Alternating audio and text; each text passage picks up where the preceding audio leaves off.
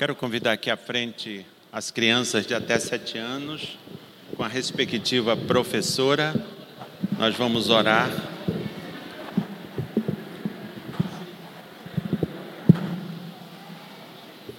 Cadê as crianças de até sete anos?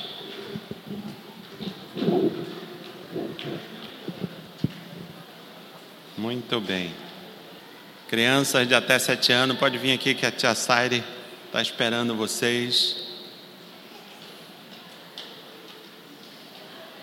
Muito bem. Pode vir, ainda, ainda há tempo. Pode vir. Muito bem. Vamos orar, queridos. Orar pelas nossas crianças. Ali a Sara está chegando. Muito bem. Oremos ao nosso Deus.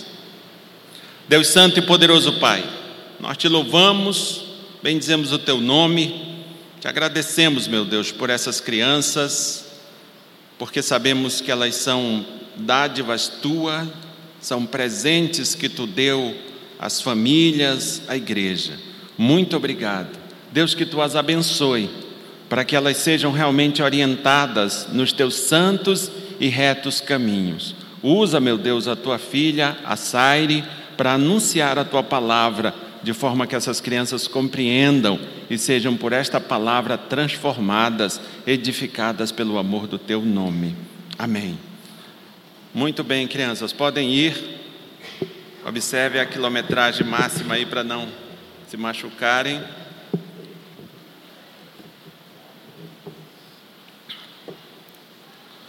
Antes de ler o texto da palavra de Deus, eu quero orar Quero orar pelas nossas famílias, quero orar por você que faz parte de uma família. Quem sabe você apresenta a tua família diante de Deus. Quem sabe você agradece a Deus por tua família. Quem sabe você apresenta a Deus aqueles problemas, aquelas lutas que não tem, que parece que não tem tido solução. Oremos ao nosso Deus. Senhor, nós estamos diante de ti. O objetivo de estarmos neste lugar é prestarmos a Ti o culto. Deus, nós queremos, Senhor, também apresentar a Ti não apenas as nossas vidas, mas queremos apresentar todos os nossos familiares, em especial, meu Deus, aqueles que não confessam a Ti como Senhor e Salvador. Deus, que Tu tenha misericórdia dos pais, das mães, dos irmãos, dos maridos, das esposas que não creem no Senhor Jesus Cristo, que tu os visite e os salve em nome de Jesus. Que tu visite, Deus, a nossa família, que tu visite aos nossos familiares, aqueles que estão doentes, aqueles que estão em tratamento. Deus, que tu tenha misericórdia, que tu estenda a tua mão para curar, que tu visite, meu Deus, as famílias que passam por dificuldades financeiras, lutas, com relação ao sustento, que tu tenha misericórdia, que tu estenda a tua mão para sustentar. Meu Deus, que tu visite as famílias que passam por problemas no relacionamento. Deus, que tu as visite e dê harmonia a esses relacionamentos em nome de Jesus Cristo.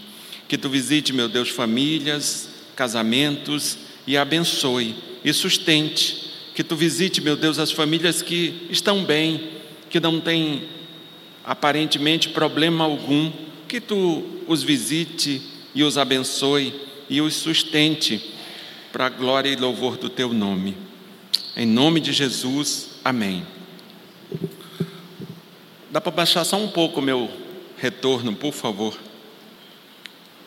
Eu quero que você abra sua Bíblia no livro de Gênesis, no capítulo 3, do verso 1 ao verso 13. Livro de Gênesis, capítulo 3, do verso 1 ao verso 13. Quem achou, diga glória a Deus. Muito bem. O texto de Gênesis, capítulo 3, do verso 1 ao verso 13, nos diz o seguinte: Mas a serpente, mais sagaz que todos os animais selváticos que o Senhor Deus tinha feito, disse à mulher: É assim que Deus disse: Não comereis de toda árvore do jardim?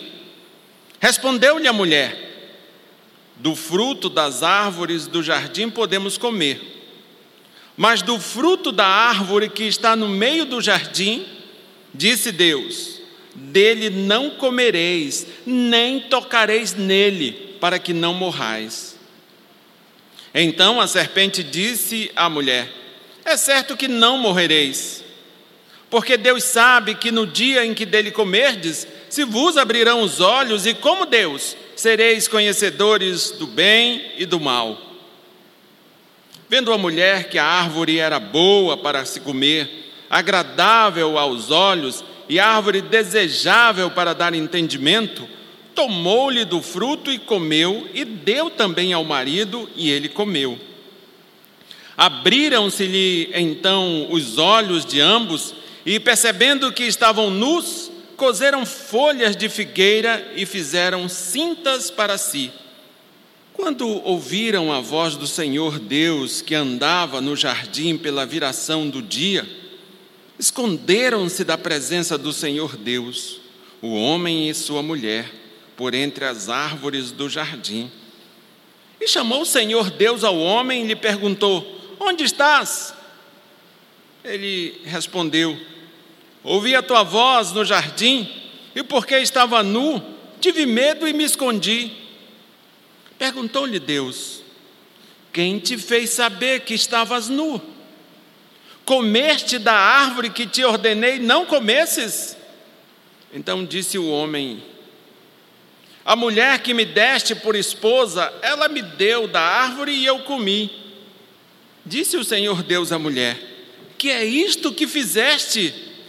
Respondeu a mulher: A serpente me enganou e eu comi. Oremos ao nosso Deus. Deus Todo-Poderoso, Santo, grande e maravilhoso. Nós lemos a tua palavra, meu Deus. A tua palavra foi lida. E eu clamo, Deus, a ti, que tu tenha misericórdia de mim, de maneira, Senhor, que o que eu diga aqui não seja de mim mesmo, mas que seja de ti, que realmente eu exponha a tua palavra, que realmente eu seja usado por ti para pregar a tua palavra. Tem compaixão de mim, Senhor. Me abençoa para que realmente eu seja bênção na vida dessas pessoas que estão aqui, na vida das pessoas que participam de forma remota, na vida dessas pessoas que hão de ouvir essa mensagem. Deus me abençoa, em nome de Jesus Cristo. Amém e amém. Eu quero olhar para esse texto, queridos, e quero te mostrar que nele, que nesse texto existe assim alguns hábitos que destroem o casamento e a família. Eu quero olhar para esse texto nessa perspectiva, com esse tema, melhor dizendo, hábitos que destroem o casamento e a família. Veja, quando nós olhamos para a vida em família, nós vamos ver que os desafios de viver casados, de viver em família, são numerosos. Você que vive um casamento, você que vive em uma família, certamente se te pedissem para relacionar os desafios que você tem em decorrência, em função de você viver em uma família, em função de você viver um casamento, certamente você relacionaria alguns, porque são muitos desafios que temos ao viver um, casamento, ao viver uma família. Diante disso, alguns já desistiram, outros pensam em desistir. Mas existem muitos que jamais desistirão. É interessante a gente ver isso. Alguns já desistiram, outros estão pensando em desistir, mas existe alguns que jamais vão desistir. Irmãos, a família, o casamento, apesar de muitas dificuldades, é, na verdade, o melhor lugar para se relacionar. E eu quero te dar só uma prova disso. A prova que o casamento e a família é verdadeiramente o melhor lugar para se relacionar, é que mesmo os relacionamentos que não podem, não devem ser um casamento ou família, querem ser. Mesmo relacionamentos, ajuntamentos que não devem e não podem ser um casamento, eles querem ser. Eu creio que essa é uma, é, é uma prova que o casamento e que a família é sim o melhor lugar para nós nos relacionarmos. E é interessante que existem pessoas que não podem, existem relacionamentos que não podem ser um casamento mas as pessoas querem que seja um casamento. Existe um ajuntamento que não pode ser família, mas as pessoas querem que seja família. Mas eu tenho uma boa notícia para te dar. Você, meu querido, que é homem, você que é mulher, você pode e deve viver a realidade do casamento. Você que é pai, mãe, filho, filha, irmão, também pode e deve viver, a, viver em família. Por isso que, diante de inúmeras dificuldades, você que é casado ou casada, você que vive em uma família, o que eu tenho para te dizer, dentre outras coisas, é invista no teu casamento, invista na tua família, não desista do teu casamento, não desista da sua família. Veja, quando nós voltamos os nossos olhos para o texto de Gênesis, nós vamos ver que Deus criou o homem à sua imagem e semelhança. Deus, criando o homem à sua imagem e semelhança, o colocou no jardim para cultivar e guardar, e deu a ele uma esposa. Depois que Deus faz o homem à sua imagem e semelhança, e, e coloca esse homem ali no jardim para cultivar, para guardar o jardim, ele deu também a ele uma esposa. Quando a gente olha com mais cuidado para isso que aconteceu ali, na verdade, nós vamos ver que por ocasião da criação, Deus deu à humanidade, através do primeiro homem e através da primeira mulher, aquilo que nós chamamos de mandatos da aliança: o mandato espiritual, o mandato social e o mandato cultural. Ou seja, através destes mandatos, foi também estabelecido o que temos que fazer em nossos relacionamentos, enquanto criaturas que têm como objetivo refletir e representar Deus. Devemos adorar a Deus amar as pessoas como a nós mesmos, e em relação à criação, nós devemos dominá-la com o intuito de desenvolvê-la. É por isso que Deus, ao colocar o homem no jardim, disse que sua função seria cultivar e guardar. Isso é importante dizer, irmãos, porque especialmente as pessoas que não conhecem a Bíblia, especialmente as pessoas que querem questionar, nos questionar, quando falamos que cremos na Bíblia, é importante dizer porque quando Adão pecou, quando Eva pecou, na verdade não foi simplesmente por comerem um fruto proibido. Quando eles pecam, na verdade eles quebram todos esses mandamentos da aliança. Na verdade, quando o pecado torna-se uma realidade, torna-se uma realidade também a quebra desses três mandatos da aliança tudo aquilo que fomos criados para fazer, deixamos de fazer por conta do pecado. Não adoramos mais a Deus da forma que devemos adorar, não nos relacionamos mais com as pessoas da forma que devemos nos relacionar, não nos relacionamos mais com a cultura, com a criação da forma que devemos nos relacionar. A forma, a prova disso são as queimadas, a destruição que o ser humano muitas vezes tenta empreender contra a própria natureza. Queridos, eu quero olhar para o texto de Gênesis e considerar assim alguns hábitos que constituíram assim a quebra dos mandamentos da aliança, especialmente o mandato social. Se você olhar esses hábitos que eu vou relacionar aqui, eles quebraram esses mandatos da aliança, mas em, em, especial eles quebraram esse mandato social, essa, essa forma correta de nos relacionarmos com o outro. É, e esse mandato da aliança, na verdade, ele tem tudo a ver com relacionamento conjugal e com relacionamento familiar. Porque não dá para eu pensar num casamento, não dá para eu pensar numa família, se eu não pensar num relacionamento verdadeiro, num relacionamento conforme o que nos estabelece a Bíblia. Então, eu quero te falar assim sobre esses hábitos que destroem o casamento e a família. Mas que hábitos são esses, hein? Olha aí para os versos de 1 a 6 que eu creio que você consegue enxergar o primeiro hábito.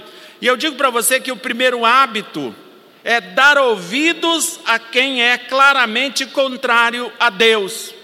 Se você quer proteger o teu casamento, se você quer proteger a tua família, não tenha o hábito de dar ouvidos a quem é claramente contrário a Deus. Porque quem é contrário a Deus é também contrário ao casamento, é também contrário à família.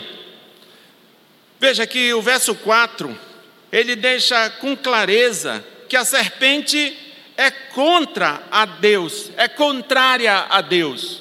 O verso 4 deixa isso, não só o verso 4, essa porção de texto que eu citei, mas em especial o verso 4, porque o verso 4 diz assim: É certo que não morrerás. E Deus havia dito que morreria. Então a serpente chega mostrando a sua credencial. Eu sou contra Deus, eu sou contrária a Deus. É certo que não morrerás. Deus não está falando a verdade, Deus está mentindo. A palavra de Deus não é verdade, aquilo é mentirosa é certo que não morrerás. É isso que ela está dizendo. Veja, queridos, o problema não é conversar com a cobra, não é. Eu sei que às vezes você, as pessoas, fica melhor, costumam rotular pessoas, dizer, ah, o fulano é uma cobra. Mas eu digo para você que se nós, mesmo considerando esse rótulo que às vezes as pessoas usam, eu digo para você que o problema não é conversar com a cobra, com o diabo, o próprio Deus, a Bíblia vai nos dizer, o próprio Deus conversou com o diabo. Se você olhar ali o livro de Jó, por exemplo, você tem Deus conversando com o diabo, e você vai ver que Jesus no deserto, ao ser tentado, ele também conversou com o diabo. Então eu preciso dizer para você que o problema não é conversar com a cobra, o problema não é conversar com o diabo. Qual é o problema então? O problema, queridos, é dar ouvidos, é ser influenciado, conduzido pelo que a cobra diz. O problema não é sermos tentados ou, ou conversarmos com pessoas venenosas. O problema é sermos conduzidos pelo veneno da tentação das pessoas. Esse é o problema. Porque se fôssemos, ah, eu não vou conversar com pessoas venenosas, talvez você não pudesse conversar com ninguém. Porque às vezes as pessoas soltam alguns venenos. Então, o problema não é conversar com pessoas venenosas, o problema não é esse. O problema, na verdade, é sermos influenciados, conduzidos por, pelo que essas pessoas dizem, por, pelo que essas cobras dizem.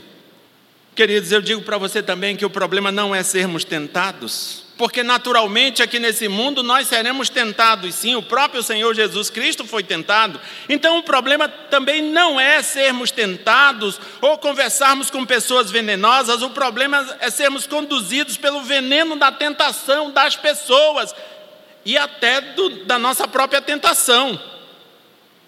Você olha para esse texto, especialmente do verso 1 a 6, você vai ver que Eva não apenas foi tentada, não apenas conversou com um ser venenoso, mas acreditou. Eu diria para você que Eva entrou assim na vibe da tentação, entrou na vibe da serpente, do veneno.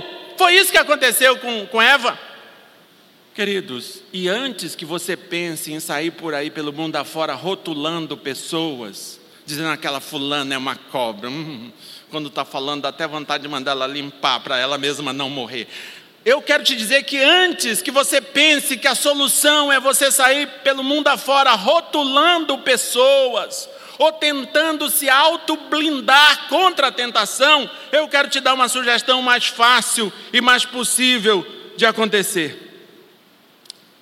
Que você, ao invés de, de sair fazendo isso, que você tenha cuidado com os teus próprios pensamentos venenosos porque às vezes nós não precisamos de pessoas venenosas. Às vezes os nossos próprios pensamentos já são veneno puro. E se nós entrarmos na vibe do nosso pensamento, a gente morre. A gente dá com os burros na água, vai dar murro em ponta de faca. Então, o primeiro conselho que eu te dou é que você identifique os teus próprios pensamentos venenosos que você também identifique tuas próprias palavras, as palavras que saem da tua boca, que às vezes são veneno puro, que você identifique os pensamentos e a palavra que sai da tua boca. E que depois sim você se disponha a identificar as palavras venenosas que saem da boca das pessoas com quem você convive. Talvez esse seja melhor, talvez isto seja melhor. Porque muitas vezes é mais fácil a gente rotular. Eu não falo com aquela pessoa porque aquilo é veneno puro. Mas nós não somos veneno puro. Às vezes sai coisas boas da nossa boca. Às vezes uma pessoa que diz uma palavra ruim, uma, uma palavra que nos mata, sai da boca dessa pessoa também uma palavra que nos edifica. Então, melhor do que rotular é identificar palavras e comportamentos e atitudes venenosos. Mas comece identificando os seus. Porque muitas vezes os nossos próprios pensamentos são puro veneno, as nossas próprias palavras são veneno puro. Queridos, eu quero te, te dar mais uma dica. Tudo que é mentira procede do diabo. Não tem a, ah, a mentirinha. Moça, é só uma. Tudo que é mentira, tudo que não é verdade, procede do diabo. Se você quer identificar o que é veneno, então saiba que é mentira. Tudo que não é verdade é mentira. E tudo que é mentira não procede de Deus, procede do diabo. Tudo que é mentira procede do diabo e é contrário a Deus. Portanto, a mentira deve ser sempre resistida. Não coadune, não, não combine com mentira. Se exaspere, se levante quando o assunto for mentira porque tudo que é mentira é contrário a Deus, e se é contrário a Deus, é a favor do diabo. O que não ajunta, separa. É por aí, não tem meio termo, não tem muro na, na, na, na, na realidade espiritual, ou você está de um lado ou do outro. Queridos, e a Bíblia vai nos dizer que a gente faz isto, que a gente resiste a isto, não apenas transformando verdades bíblicas em jargões, tem muita gente que qualquer coisa em nome de Jesus, em nome de Jesus. Mas cadê o significado disso para quem está falando?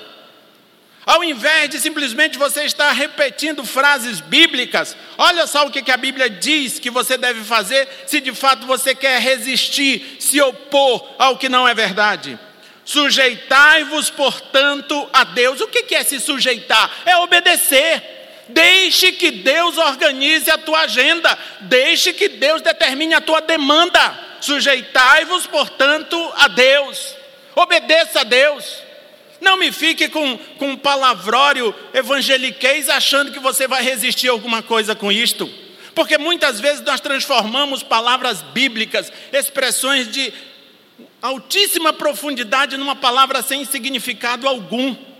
As pessoas, por exemplo, hoje usam essa expressão em nome de Jesus Cristo. Mas pergunte por que, que ela está falando isso. Ela está falando isso porque ouviu alguém falar, na maioria das vezes, não tem noção do significado do que ela está dizendo.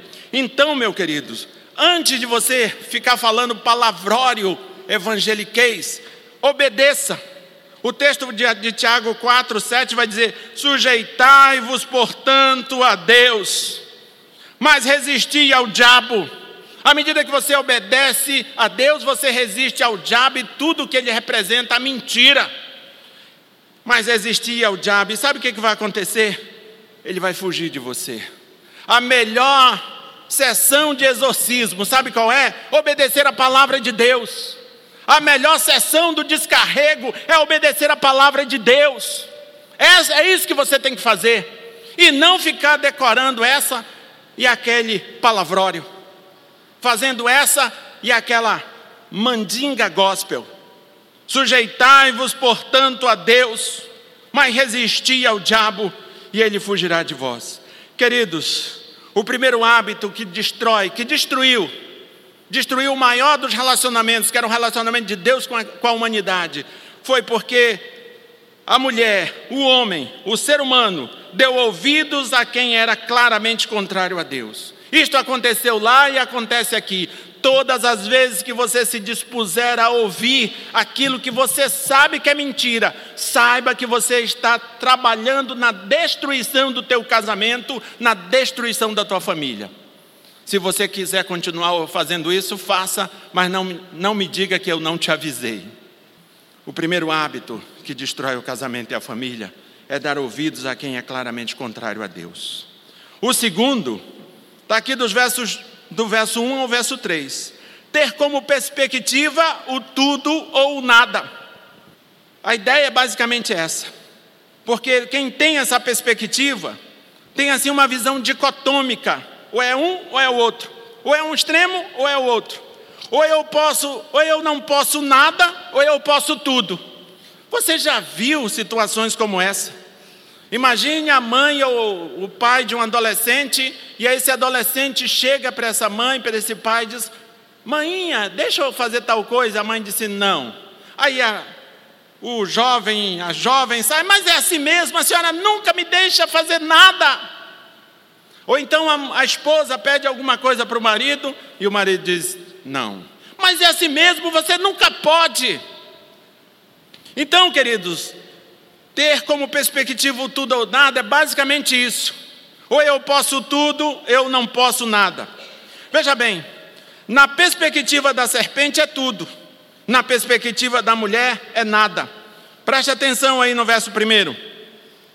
A serpente pergunta à mulher, sugerindo que Deus foi injusto, já que restringiu o acesso ao fruto de uma das árvores. Olha o que ela diz: É assim que Deus disse não comereis de toda a árvore do jardim. Percebe? É de toda. Moço, mas a história não era essa, agora é de toda. Olha o que, é que a mulher responde. Da árvore, verso 3. Da árvore do da árvore que está no meio do jardim, eu não posso nem tocar. Se liga? É de toda não pode e a Eva entra na vibe, né? Entra na onda e diz: Eu não posso nem tocar. Mas veja, quando a mulher dá essa resposta, ela demonstra que já entrou na onda da serpente, da cobra. Afinal, ela não podia comer, ela só não podia comer de uma. Ela só não podia comer, melhor dizendo. Não havia ordem para não tocar. Ela só não podia comer, ela podia tocar. Não estava dizendo, nem toques, não está escrito isso mas ela já entrou na vibe, ela já entrou na onda. Eu não posso nem tocar. Ele disse só não comer. Então perceba que já, já estamos no tudo ou nada. A perspectiva do tudo ou nada, que teve o seu começo aqui, está na origem da maioria dos problemas de relacionamento. Todos os problemas de relacionamento, com raríssimas exceções, têm em sua base isto: Fulano, você nunca sai comigo. Você nunca diz sim para alguma coisa. Você nunca me ajuda. Você nunca ouviu alguma esposa ou algum esposo falando isso? Você nunca ouviu um filho falando isso? Um pai falando isso para o filho? Um irmão falando isso para o outro? Não? Ah, menino. Então devemos nos ligar, porque é essa, esses argumentos que rolam no meio da discussão. Fulano, você nunca pode. É sempre assim, você nunca está disponível para mim. E na verdade a gente sabe que isso não é verdade. E a gente está falando isso porque está irado, porque a gente entrou na, na perspectiva do tudo ou nada. É isso que está acontecendo. Irmãos, deixa eu te lembrar uma coisa. Pessoas reais, situações e circunstâncias reais têm suas perfeições e suas imperfeições. Situações, circunstâncias e pessoas às vezes vão dizer sim para nós, mas às vezes vão dizer não para nós. Então não é sempre não, então não é sempre sim. Às vezes é sim, às vezes é não, mas isso acontece quando a gente está ligado que o mundo é real, pessoas são reais, situações são reais, circunstâncias são reais. Quando a gente encara a vida como ela é, a gente percebe que tem momento que a pessoa vai dizer sim para nós. Mas tem momento que ela vai dizer não. E ela continua sendo exatamente quem ela é. Meus queridos e minhas queridas, que a nossa perspectiva não seja o tudo ou nada, mas a aliança que Deus estabeleceu conosco. E assim possamos reagir como reagiu o salmista, que estava confuso diante da derrota sofrida por Israel, mas continuou lembrando da aliança do compromisso que Deus tinha com o seu povo, apesar da dura realidade da derrota. Estou falando do Salmo 44, verso 17. Olha o que o salmista diz: Tudo isto nos sobreveio. Ele podia ter dito assim: Deus, mas é sempre assim. A gente só toma no meio da cabeça, a gente só perde, a gente não ganha uma. O salmista, se usasse às vezes a nossa, se usasse a perspectiva que às vezes a gente usa, ele teria dito isso: o Senhor é sempre assim. Eu sempre perco, eu nunca ganho uma. Mas olha o que ele disse: tudo isso nos sobreveio. Entretanto, não nos esquecemos de ti, nem fomos infiéis à tua aliança. Hã? Aqui é a demonstração clara que não estava no tudo ou nada, mas a perspectiva dele era a aliança que ele sabia que Deus estabeleceu com seu povo. Queridos, casamento, família é aliança. Então, se você sabe que você está num relacionamento de aliança, não entre nessa perspectiva do tudo ou nada. Mesmo que você esteja chateado, mesmo que você esteja irado, talvez essa pessoa que te disse um não, ela já te disse tantos sim. Então não entre nessa perspectiva que isso destrói o casamento, destrói a família. E destrói também a relação dentro da igreja. Destrói. Tem um outro comportamento. O primeiro é dar ouvidos a quem é contrário a Deus. O segundo, ter como perspectiva o tudo ou nada. O, te, o terceiro, focar no que não tem e desprezar o que tem. Hã? Focar no que não tem e desprezar o que tem. Aqui nós temos a síndrome da grama do vizinho. Eita, que grama verde. A minha é essa bagaça aqui. Aqui nós temos a síndrome da grama verde, a grama do vizinho. A minha é um lixo, mas a do vizinho, menino, parece um, um tapete. Tapete francês.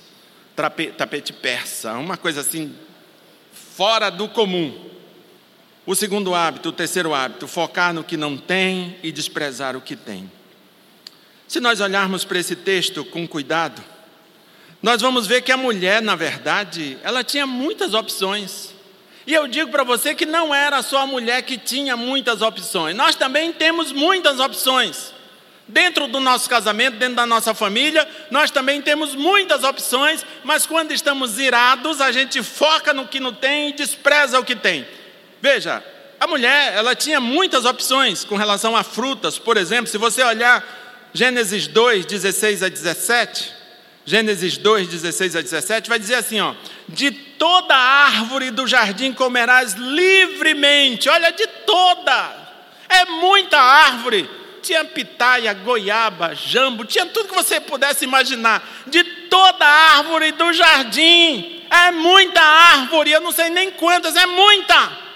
É muita árvore. Veja, de toda árvore do jardim comerás livremente. Come, minha filha, come, meu filho. De toda. Enche a pança de árvore, porque de fruta, porque tem muita. Mas, o, no, o nosso, nós, na verdade, sempre temos problemas com essa conjunção, né? O mas é uma adversativa. O mas ele vai colocando limite. E todas as vezes que a gente vê essa conjunção adversativa, não no texto, mas na nossa vida, na nossa perspectiva, a gente já fica assim: ah, meu pai, lá vem, né? Pois bem, de toda árvore do jardim comerás livremente, mas da árvore do conhecimento do bem e do mal não comerás, porque no dia que dela comeres, certamente morrerás. Queridos, preste atenção, porque isso aqui foi um hábito que destruiu o mais importante dos relacionamentos, que é o relacionamento entre Deus e a humanidade. O que, que aconteceu aqui? Qual foi esse hábito? Focar no que não tem e desprezar o que tem. Haviam centenas e centenas de, de frutos, ela tinha ela desprezou tudo isso, desprezou uma pera, uma melancia, uma jaca. Eu não sei que árvore era essa que estava, que fruto era esse que estava proibido. Portanto, qualquer um que eu imaginar aqui, ela desprezou. E quis somente aquele que era proibido. Ela focou no que não tem, e despre... ela focou no que não tinha e desprezou o que tinha. Veja que Eva despreza o que tem e passa a desejar o que não tem. Ela deseja, ela deixa de olhar para o que pode e passa a olhar para o que não pode. Ela deixa de desfrutar o que tem e passa a desfrutar o que não tem. A mentalidade de frustração vem em frustração. vem em função de focarmos no que não temos. Quantas pessoas já usaram esse hábito para o adultério, para abandonarem pai, mãe, irmãos? Por quê? Por conta disso, desprezaram o que tinham, focaram no que não tinham e, e desprezaram o que tinham. Queridos, mas lembre-se do que diz Provérbios 5,15. Isso aqui não vale só para a esposa e só para esposo, vale para todos nós que vivemos relacionamentos conjugais e familiares. Bebe a água da tua própria cisterna e das correntes do teu poço. Usufrua daquilo que Deus te deu e pare de estar tá olhando para aquilo que Ele ainda não te deu. Usufrua daquilo que é teu, porque muitas vezes você está desprezando o que Deus te deu e está com um zoião desse tamanho naquilo que ele não te deu e talvez nunca te dê. Usufrua aquilo que ele te deu. Não foque naquilo que você não tem. Foque naquilo que você tem. Se você desfruta mais, você se frustra menos. Talvez você esteja frustrado no teu casamento, na tua família, é porque você desfruta menos. O conselho que eu te dou é desfrute mais da companhia dos teus pais, dos teus filhos, dos teus irmãos, dos teus familiares. Desfrute mais da, do, do dia a dia com teu marido, com a tua esposa. Porque se você desfruta mais, você se frustra menos. É isso que eu te digo. Queridos, o primeiro hábito foi dar ouvidos a quem é claramente contrário a Deus. O segundo hábito foi ter como perspectiva o tudo e o nada, tudo ou nada. O terceiro hábito foi focar no que não tem e desprezar o que tem. Mas tem um quarto hábito: não saber lidar com medo. Você olha para os versos 7 e 8, você vê claramente que eles tiveram esse hábito de não saber lidar com medo. Perceba que você olhando para os versos 7 a 8, você vai ver que eles percebem o mal que fizeram, sentem medo e fogem, mas fogem para o lugar errado. Queridos, todos nós, mesmo que você se ache o grande machão, que não tem medo de nada em ninguém, deixa eu te dizer uma coisa: todos nós em algum momento vamos sentir medo de alguém ou de alguma coisa. Todos nós em algum momento vamos ter medo. O problema não é ter medo, mas fugir para o lugar errado. Então, se, então entenda que o problema não é você ter medo, porque o medo é uma coisa natural, comum no ser humano. O problema é quando a gente foge para o lugar errado. Até mesmo porque o medo é um empurrão para a fuga. O problema é quando fugimos para o lugar errado. E tem muita gente fugindo para o lugar errado. Tem gente fugindo para comida, que come até, parece que vai morrer. E tem crente que faz isso, ah, isso aqui não é, não é bebida, não é algo que eu posso comer até morrer. É tomar cinco, seis, seis litros de Coca-Cola por dia, tá de boa, não estou tomando nenhuma cerveja, mas estou tomando oito litros de Coca-Cola por dia. Como assim? E ainda tem a cara de pau de criticar alguém que toma um, um golinho de vinho aqui e acolá você está se matando muito mais do que quem toma um golinho de vinho aqui e acolá. Por quê? Porque às vezes as pessoas fogem e fogem para o lugar errado. Alguns fogem para comida, para bebida, outros fogem para pornografia, outros fogem para o homossexualismo. Tem um monte de lugar errado que as pessoas optam em fugir. E eu só quero te lembrar uma coisa: o problema não é ter medo, o problema é, é ter medo e fugir para o lugar errado. Queridos, não saber usar o medo como um mecanismo para fugir para Deus faz dele um mecanismo de destruição e morte. Tem muita gente que está morto, que está quase morto ou que já morreu, porque ao invés de usar o medo como um mecanismo para fugir para a presença de Deus, fugiu para a droga, para o álcool, para a prostituição, e o resultado disso a gente vê nos jornais todo dia: é gente sendo morta por conta dessas escolhas equivocadas. O problema não é o medo, O problema é fugir para o lugar errado. Queridos, no casamento, na família, nós vamos ter medo. Até mesmo porque o casamento, especialmente o casamento, foi, foi feito para homem e mulher, para gente adulta. E gente adulta passa por medo. Tem horas sim que dá medo no casamento, e na família tem horas sim que a gente passa por medos. Então não fique assustado quando você tiver medo, só saiba que você tem que correr para Cristo, para Deus, e não correr de Deus. Corra para Deus, em nome de Jesus Cristo. Só para você não esquecer, o primeiro hábito, dar ouvidos a quem é claramente contrário a Deus. O segundo, ter como perspectiva ou tudo ou nada. O terceiro, focar no que não tem e desprezar o que tem. O quarto, não saber lidar com medo. Mas hoje tem o quinto e acabou no quinto. Não saber lidar com a culpa. Se existe uma coisa que a gente não sabe lidar é com culpa. Há uns anos atrás ficou muito famosa uma frase que aparecia na camiseta de um garoto num comercial que dizia basicamente o seguinte: Não importa o que fizeram, não sou eu o culpado.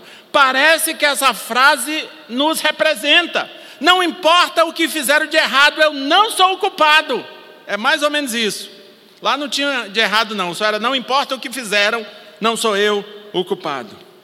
Queridos, o quinto hábito é não saber lidar com a culpa. Você vai ver, especialmente aí dos versos 9 a 13, você vai ver que nem Adão, nem a mulher se dispuseram a assumir a culpa. E qual é o problema? quando somos culpados e não assumimos a culpa. Qual é o problema? Nós terceirizamos a culpa. Naturalmente, se tem um erro e eu fui o culpado e eu não quero assumir a culpa, eu vou terceirizar, eu vou arranjar alguém para colocar nele ou nela esta culpa. Ou o que eu posso fazer também? Eu posso me vitimizar. Eu fui vítima, foi a mulher que tu me deu, Senhor. Presta atenção no que tu fez comigo. Eu estava aqui rodado sim, estava olhando para cima sim, não tinha nenhum desses seres que tu criou que eu tinha coragem de convidar para tomar um, um, sorvete comigo, comer uma pizza, é verdade, mas foi tu quem me deu essa mulher, Senhor. Olha como eu sou vítima, eu estava aqui, leve solto no jardim, olhando a bicharada, botando nome nos bichos, e tu me vem com essa história. Veja como eu sofro. Vitimização. Mas isso foi Adão. Ah, menino, conosco é diferente. É? Acho que não. Nós sempre estamos em busca de alguém para culparmos. Sabe por quê? Porque a gente não sabe lidar com a culpa. A gente terceiriza a culpa, a gente se vitimiza. Todos têm culpa, menos eu. Eu não tenho culpa de nada. Eu estou como estou porque eu sou vítima do sistema.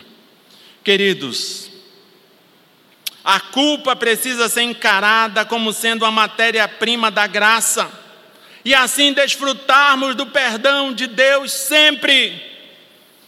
Entenda que a culpa, ela parece dolorosa e de fato é mesmo, mas ela é a matéria-prima da graça. Sem culpa não há perdão, e sem perdão nós estamos perdidos. Então a culpa é sim a matéria-prima da graça. Então uma das formas de você lidar com a culpa é assumir a culpa. Olhe depois para o livro de Neemias. Olhe para a oração que Neemias faz ali. Ele nem vivo estava, nem nascido estava quando os pais deles, dele, os avós dele pecaram ao ponto de serem enviados para o cativeiro. Mas, Jesus, mas Neemias, na sua oração, ele diz: o nosso pecado, o nosso mal. Ele poderia muito bem dizer o pecado deles, o mal deles, mas ele não diz isso, ele diz o nosso mal, o nosso pecado. Mas isso foi Neemias. Às vezes nós estamos no meio do embrólio e ainda temos coragem de fazer um recorte perfeito que dá certo o nosso, o nosso formato e saímos dele e temos tudo a ver com aquilo e ainda temos a cara de, de pau de dizer que não temos culpa nenhuma. É isso. Queridos, a gente lida com a culpa à medida que a gente entende que é culpado, à medida que a gente assume a culpa.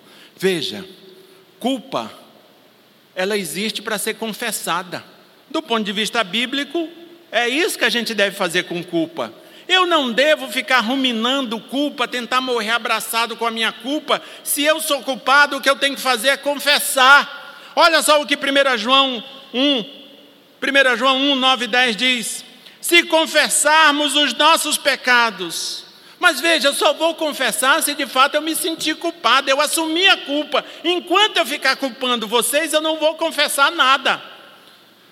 Se confessarmos os nossos pecados, Ele é fiel e justo para nos perdoar os pecados e nos purificar de toda a injustiça.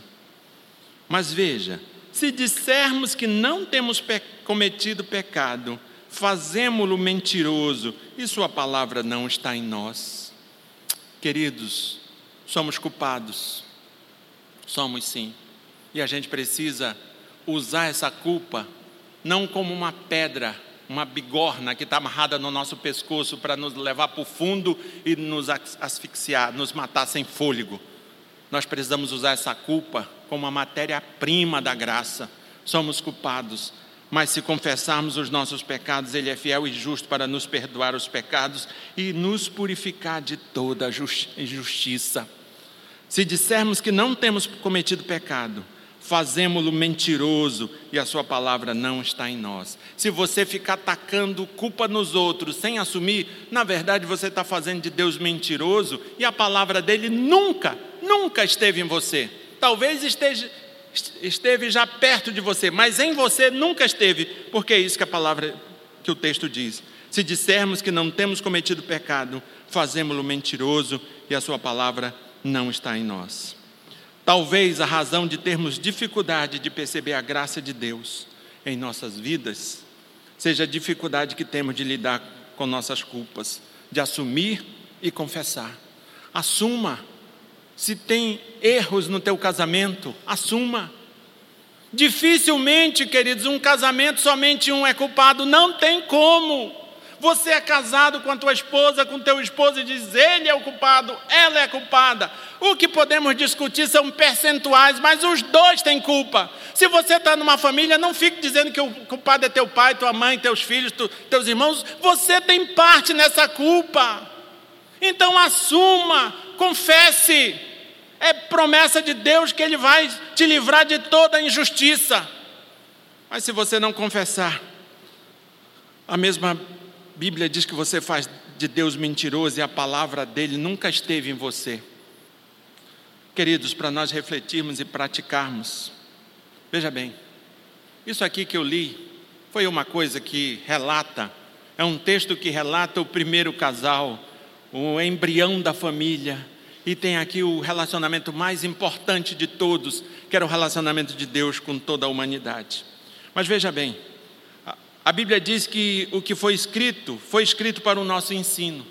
Então eu preciso entender que esse texto de Gênesis não é um livro meramente informativo, mas é escrito para o meu ensino. Então entenda que esse episódio aconteceu, está escrito aqui e está escrito o intuito dele, o objetivo dele é o nosso ensino. Então veja bem, ó. Dar ouvidos a quem é claramente contrário a Deus ter como perspectiva o tudo ou nada, focar no que não tem e desprezar o que tem, não saber lidar com medo e não saber lidar com a culpa, são hábitos que estão na base da destruição do mais importante dos relacionamentos, que é o relacionamento de Deus com a humanidade, com a sua criação. Esses hábitos ajudaram a destruir a comunhão com Deus e têm potencial para destruir um casamento, uma família, uma igreja e até mesmo uma sociedade. Qual é a conclusão disso, disso então? Vigia, varão! Vigie, varoa! A solução é vigia, fique esperto! Cuidado com os teus hábitos! Veja os hábitos que você tem. Será que você está sendo usado por Deus para edificar a tua família? Ou você está sendo usado pelo diabo para destruir teu casamento, tua família, a igreja, a sociedade e tudo mais? E você ainda tem a cara de pau de colocar a culpa em algum político, hã? em alguma ideologia política. Não estou dizendo que elas não têm culpa, não. Às vezes tem, mas às vezes nós também temos culpa nisso tudo. e não temos feito a nossa parte. Queremos defender a família, mas defendemos o adultério. Como assim? Somos contra o homossexualismo, mas não tem problema nenhum adultério, o sexo fora do casamento. Como assim? Me explica que eu não dou conta de entender isso e ninguém mais dá. Então presta atenção. Não defenda apenas bandeiras que te interessam. Se você vai defender a família, defenda a família como um todo. Amém? É isso. E a família como um todo é a família bíblica, hein? Um homem, uma mulher, não rola casamento fora do não rola sexo fora do casamento, o adultério é tão errado quanto o homossexual, o homossexualismo e por aí vai. Compreende? Então, queridos, vigie e que Deus tenha misericórdia de nós em nome de Jesus Cristo. Amém? Vamos orar.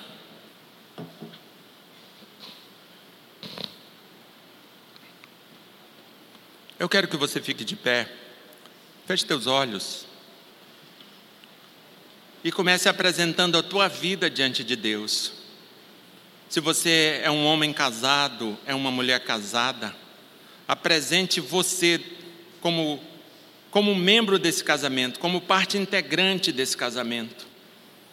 Se você tem uma família, não importa se você é pai, mãe, filho, filha, irmão, irmã, tio, avô, não importa quem você é, mas se você tem uma família, apresente você como ente dessa família. E pergunte para Deus quais têm sido os teus hábitos. Pergunte para Deus se os teus hábitos têm construído ou destruído esse casamento, essa família. Pergunte para Deus. E deixe Deus te ouvir, deixe Deus te, te responder. Pergunte, Deus, o que eu tenho sido no meu casamento? Tem construído ou destruído o meu casamento? Deus, o que eu tenho sido na minha relação familiar, tem construído ou destruído a minha família?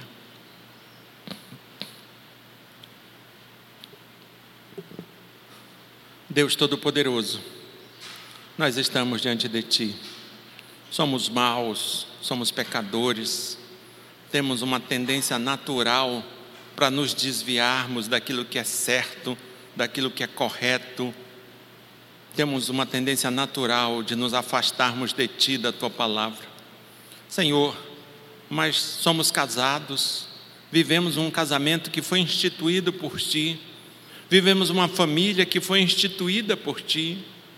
Por isso, meu Deus, corrige os nossos hábitos, corrige, Deus, aqueles hábitos, retira de nós aqueles hábitos que muitas vezes tem destruído o nosso casamento, tem contribuído para destruir o nosso casamento, tem contribuído para destruir a nossa família. Meu Deus, tem misericórdia de nós, porque muitas vezes a gente consegue ver maus hábitos nos outros, mas em nós não conseguimos enxergar nenhum mau hábito. E às vezes estamos cheios, repletos de maus hábitos que tem destruído a nossa relação conjugal, a nossa relação familiar. Meu Deus, antes de nos preocuparmos com políticos ou com políticas sociais, que a gente se preocupe com atitudes e comportamentos que efetivamente podemos ter dentro do nosso casamento, dentro da nossa família. Deus tem misericórdia, porque o nosso casamento, a minha, a minha ação, o meu papel dentro do meu casamento, eu dou conta de alterar. O meu papel dentro da minha família, eu dou conta de alterar.